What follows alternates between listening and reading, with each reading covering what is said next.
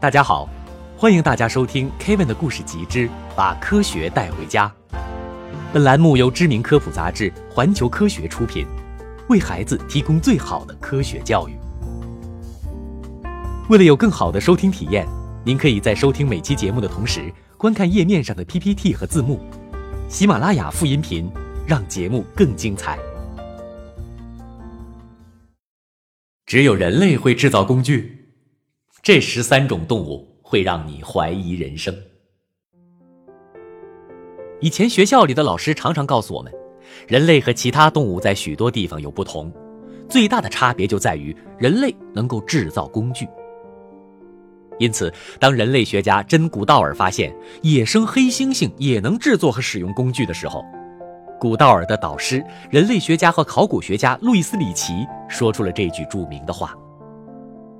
我们现在必须要重新定义工具，重新定义人，不然我们就得承认黑猩猩和人没有什么差别。实际上，在会使用工具的宝座上坐着的，并不仅有人类和黑猩猩，下面这些动物使用工具的高超本领会让你惊掉手中的西瓜。拳击手蟹会挥舞着扎人的海葵当防御武器。美洲短吻鳄会在鼻子上摆上树枝，引诱需要树枝筑巢的白鹭。马岛鹦鹉还会用鹅卵石磨贝壳制造钙粉，为自己造补品补充营养。白乌鹫用石头把鸵鸟的蛋敲碎。白乌鹫的小鸟虽然叼不起石头，但是会用小石头、木头或者便便来砸鸟蛋。上面的这些动物虽然会用工具。但是它们的工具相对固定，工具箱里的品种也比较少。下面这些动物的工具箱就丰富多了，这说明它们的头脑比较灵活，有一定理解和解决问题的能力。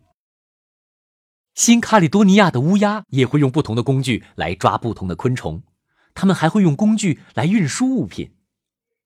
鹦鹉经常用许多工具来给自己挠痒痒。黑猩猩的工具箱尤其丰富。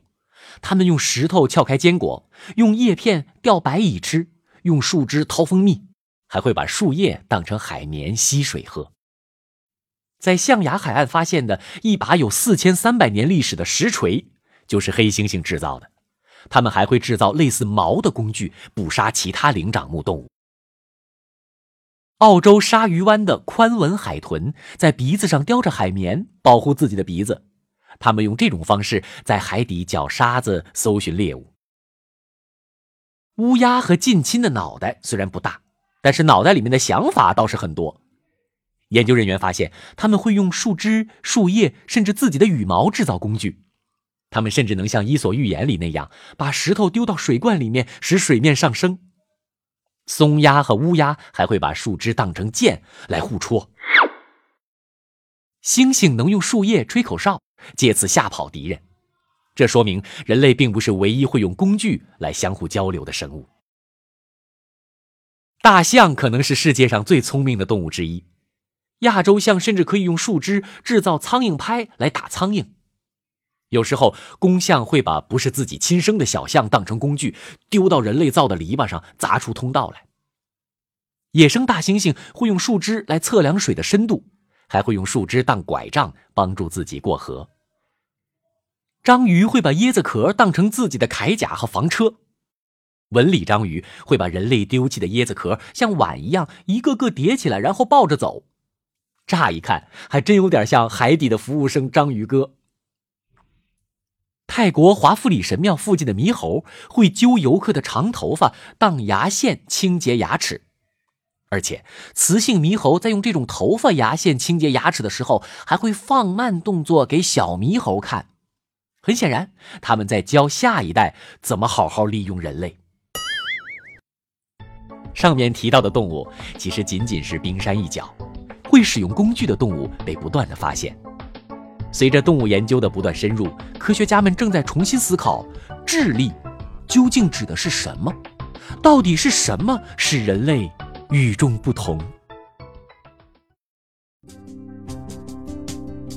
感谢环球科学杂志公告。